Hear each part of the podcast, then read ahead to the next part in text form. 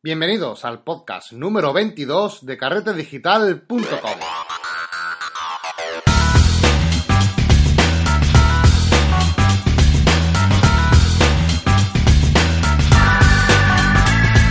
Bienvenidos una semana más a este podcast donde hablamos de fotografía y retoque digital. Estamos en el podcast de carretedigital.com. Hoy comienzo este podcast especialmente contento y esto se debe a que los grupos de Telegram que abrimos la semana pasada están teniendo muy muy buena acogida. Eh, ya tenemos ciudades que están despuntando sobre otras, evidentemente hay algunas que, bueno, que están, algunas están vacías porque hay muy poca gente, pero hay otras que sí que se han animado mucho y ya están incluso quedando. Hablamos de grupos como de Sevilla, Madrid, Asturias, Córdoba y Valencia. Eh, se ha movido cerca de unas 100 personas en estos grupos y la verdad es que hay mucha participación, la gente habla y estoy muy muy muy contento, ¿vale? Muchas gracias por participar en ellos y me alegro de que hayáis encontrado gente en vuestra provincia con la que poder quedar y compartir eh, este eh, hobby tan bonito que es la fotografía. Así que espero pronto vuestras, vuestras imágenes para poder compartirlas con todos los demás. Si me, si me enviáis las, las, fotos que hacéis las quedadas, eh, me comprometo a compartirlo en mi página web y haceros un espacio para vuestras fotografías, ¿vale? También deciros que, como bueno, estoy muy contento de cómo está teniendo esta acogida de, de, Telegram. Os recuerdo que podéis uniros a los grupos que he creado de Telegram para quedadas en carretedigital.com barra Telegram pues eh, voy a hacer la semana que viene un pequeño concurso. Vamos a ir animando, animando los grupos, ¿de acuerdo? Para participar, evidentemente, tenéis que estar dentro de los grupos, porque si no, no os vais a enterar eh, de nada, puesto que toda la información lo, la manejo desde allí, ¿vale? Eh, la semana que viene os mantendré informado, pero bueno, estad atentos porque os va a gustar bastante, ¿eh? Os aviso ya de que os va a gustar. Por otro lado, eh, ya hemos empezado los cursos de WordPress y Photoshop. Hemos acabado eh, estos dos cursos de introducción a la fotografía y Lightroom básico que teníamos abierto y ya esta semana vamos a comenzar directamente con WordPress. Lo digo porque, bueno, estoy recibiendo mucho feedback a través de, de Carrete Digital. Uh, por temas de WordPress sobre todo y sí, veo que hay muchísimo interés. No os preocupéis que esta semana empezamos y lo cogemos el toro por los cuernos. Además, eh, como ya sabéis, suelo trabajar con Genesis Framework, que es eh, muy bueno, pero también, como ya sabéis, es un framework de, pago, aunque vale unos 60-70 euros ¿de acuerdo? Más, la, más el tema, que son otros 50, 70 euros, suele ser alrededor de unos 120 euros de gastos. Bueno, pues eh, en la internet os avanzo ya que vais a tener disponible tanto el Genesis Framework como una plantilla de, de, de Genesis totalmente gratis, ¿vale? Para los usuarios de, de carretedigital.com, para los usuarios premium. Así que pronto lo tendréis en la internet y ya podemos ir empezando este proyecto que va a estar muy interesante, puesto que vamos a, poner en marcha una página web desde cero. Vais a ver el proceso, incluso la vais a poder visitar, ¿de acuerdo? Así que estad atentos. Hoy vamos a hablar un tema que me encanta, me encanta y lo veo muy interesante y también es un tema que produce mucha confusión, porque la gente que está empezando suele ser un concepto que no entiende muy bien, que se pierde, pero que es muy importante si de verdad queremos conseguir muy buenas fotografías, sobre todo en naturaleza. Y es que vamos a hablar hoy de la distancia hiperfocal eso que normalmente nos eh, dicen que si reglas matemáticas, que si números por aquí, que si números por allá. Eh, vamos a explicar de una forma, vamos, por lo menos voy a intentar lo que sea fácil, de fácil comprensión. Y bueno, eh, yo no sé si te has preguntado alguna vez cómo consiguen algunos fotógrafos para que esas fotografías donde aparece todo súper nítido, desde el primer plano hasta el final está todo muy bien enfocado. ¿Esto cómo se hace? ¿Sabe cómo conseguir que todo esté bien enfocado? Bueno, pues se hace a través de la distancia hiperfocal.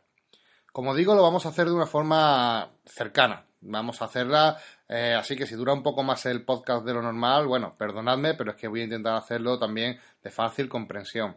Quiero detallarlo bastante bien para que se entienda.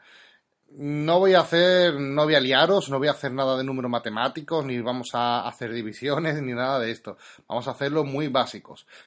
Tan fácil como a aplicar tres conceptos básicos. ¿Vale? Y es que para eh, saber eh, o conocer la distancia hiperfocal nos basta solamente con cumplir tres conceptos básicos. Por un lado, tenemos que saber qué lente usar. Por otro, qué apertura es la correcta. Y por último, dónde tenemos que enfocar. Si sabemos resolver estas tres preguntas, vamos a poder trabajar con la distancia hiperfocal de forma muy cómoda. Como veis, no es nada del otro mundo. Lo que pasa es que intervienen otros tipos de elementos un poco más técnicos que sí que hace falta entender para poder eh, empezar a utilizar la distancia hiperfocal. Pero vamos a explicarlo poco a poco para que lo entendáis y vamos a ver cómo poco a poco se van a resolver estos tres conceptos básicos de lo que os he hablado antes. En primer lugar, vamos a hablar de la profundidad de campo. Es algo que ya hemos visto anteriormente o que hemos comentado por encima. Sobre todo lo que en el curso de introducción a la fotografía ya lo hemos visto. Pero os lo voy a explicar un poco aquí.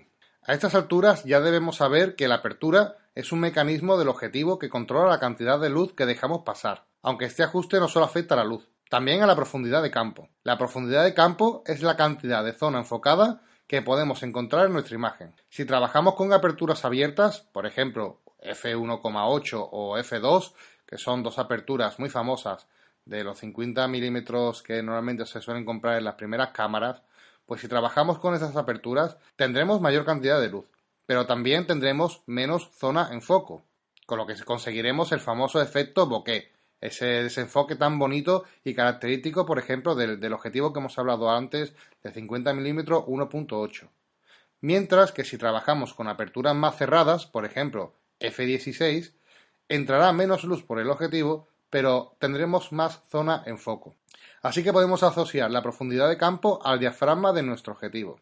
Pero no solo es el diafragma el que afecta a la profundidad de campo, también la distancia focal afecta de forma directa, de forma que a distancias más cortas, por ejemplo, 17 milímetros, 18 milímetros, nos dará mayor profundidad de campo, o sea, mayor zona en foco, que a distancias más largas, por ejemplo, 200 milímetros, 300 milímetros, con lo que obtendremos menos profundidad de campo y un fondo mucho más desenfocado. Para resumir un poco, podríamos decir que para conseguir una buena profundidad de campo, que nos ayuda a conseguir una foto con una cantidad de zona enfocada mayor, tendríamos que usar un objetivo lo más angular posible y una apertura lo más cerrada posible.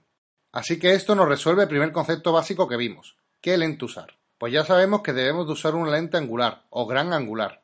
Aquí vemos la importancia de los objetivos, puesto que la calidad de los mismos va a hacer que nuestras imágenes sean más nítidas. Recomiendo eh, siempre usar lentes fijas a ser posible. Por ejemplo, un 14 milímetros, 21, 28 y es muy importante que tenga un medidor o escala en el propio objetivo. Estas líneas y números que nunca hemos entendido muy bien para qué sirven, pero que para calcular la distancia hiperfocal veremos lo útil que van a ser. Para contestar al segundo concepto básico, tendremos que afinar un poco más. Para saber qué apertura debemos de usar, visto lo visto, podríamos caer en la tentación de decir que deberíamos de trabajar a la apertura más cerrada, por ejemplo, f22. Pero esto no es del todo correcto, y vamos a explicar el por qué. Cada objetivo tiene lo que se conoce como punto dulce.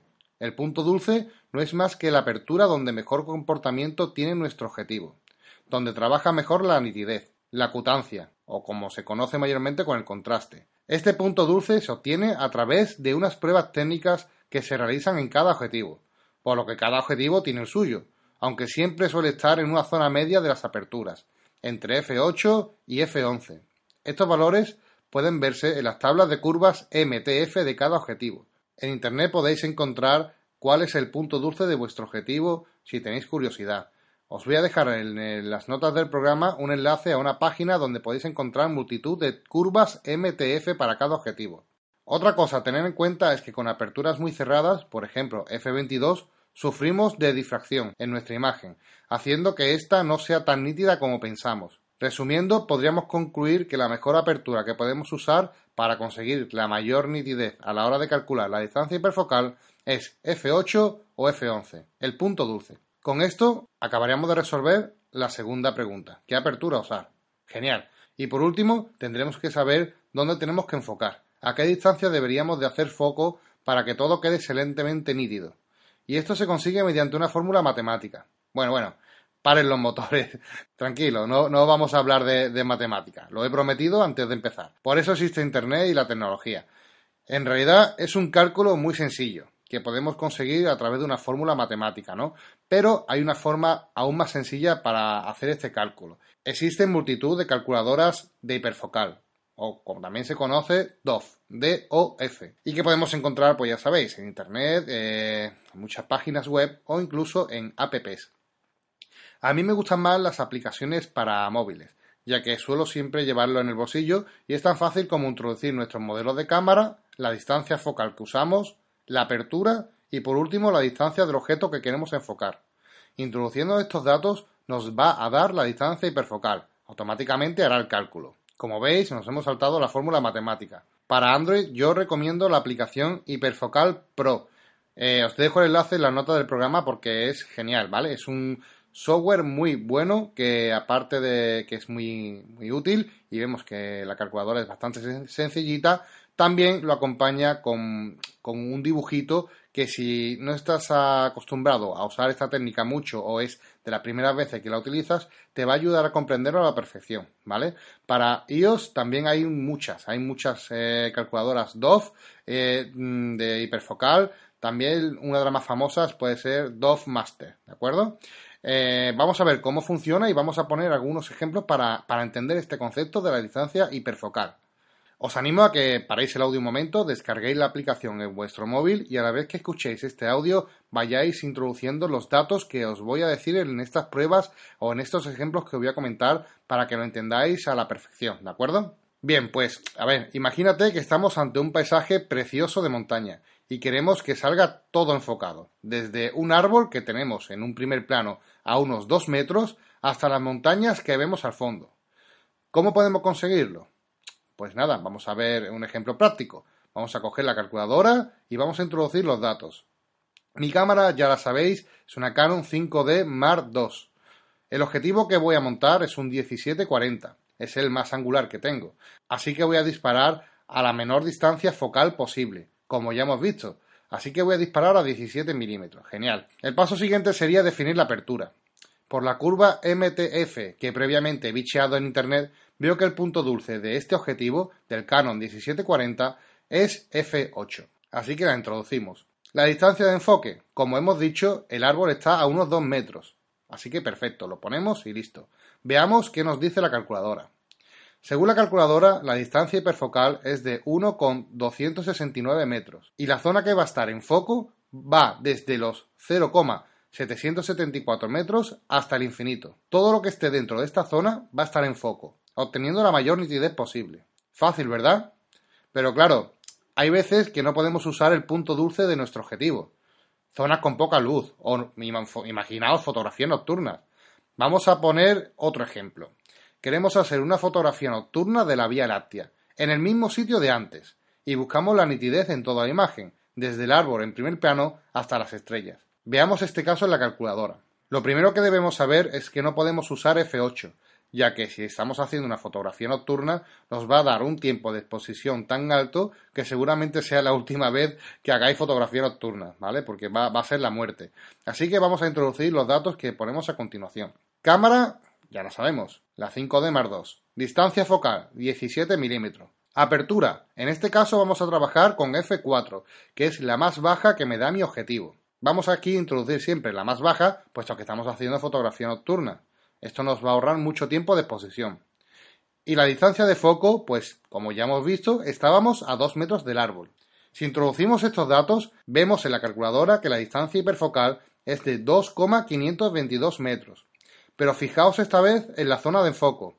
Ha disminuido, ya no estamos llegando al infinito. En este caso, la zona que estará en foco va desde 1 metro con 116 metros hasta los 9,6 metros.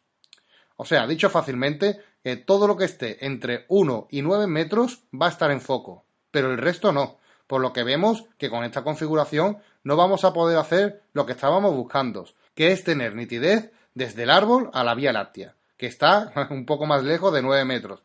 Así que veamos qué pasa si cambiamos el único valor que podemos cambiar, la distancia de foco, puesto que la apertura estábamos trabajando con la mínima y la distancia focal también era la mínima.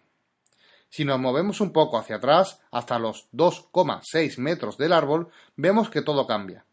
Ahora la distancia hiperfocal es de 2,522 metros y la zona de foco ha cambiado desde 1,28 metros hasta infinito. Listo, ya lo tenemos. Hemos calculado nuestra distancia hiperfocal para 17 milímetros a f4. Una vez realizado, no tenemos que volver a repetirlo. Ya sabemos que para trabajar a esta apertura con esta distancia focal, todo lo que esté entre 1,28 metros hasta infinito estará en foco. Os animo a que busquéis información en Internet sobre vuestro objetivo, que busquéis el punto dulce de los mismos y que hagáis esta prueba de distancia hiperfocal. Podéis disparar y ver cómo vuestro objetivo salen súper nítidas las imágenes si trabajáis con la distancia hiperfocal. Esta técnica, por ejemplo, es muy famosa y muy usada en fotoperiodismo, donde muchas veces hay que hacer muchísimas fotografías y se tiene poco tiempo para, para enfocar, puesto que son escenas bastante rápidas. Así que se utiliza eh, la distancia hiperfocal para que todo esté enfocado y listo. Es muy fácil. Eh, tiene muchas aplicaciones, ¿eh? es increíble.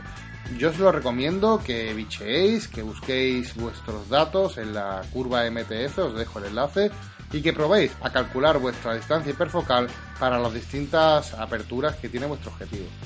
Hay páginas web, como por ejemplo dogmaster.com, que te calcula automáticamente la distancia hiperfocal de tu lente. Incluso puedes imprimirla y llevarla siempre encima.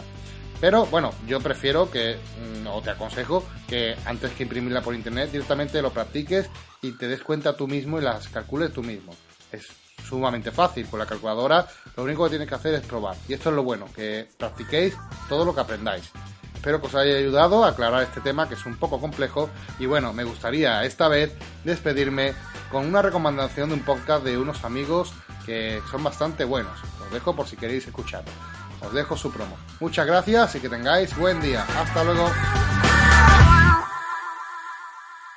Bienvenidos al Gato de Turing. Yo soy Aitor Brazaola. Y yo soy Iván Eguía. ¿Crees que a día de hoy los coches eléctricos son viables? Es decir, que la gente podría tener de manera normal un coche eléctrico para su uso diario. De hecho, la nube de Ors, en realidad, se cree que son un montón de objetos expulsados por los paneles anteriores. Pues, para que no lo sepan, el cohete le estamos viendo Bueno, Vaya por la última gira de... El Gato de Turing, tu charla de actualidad científica y tecnológica.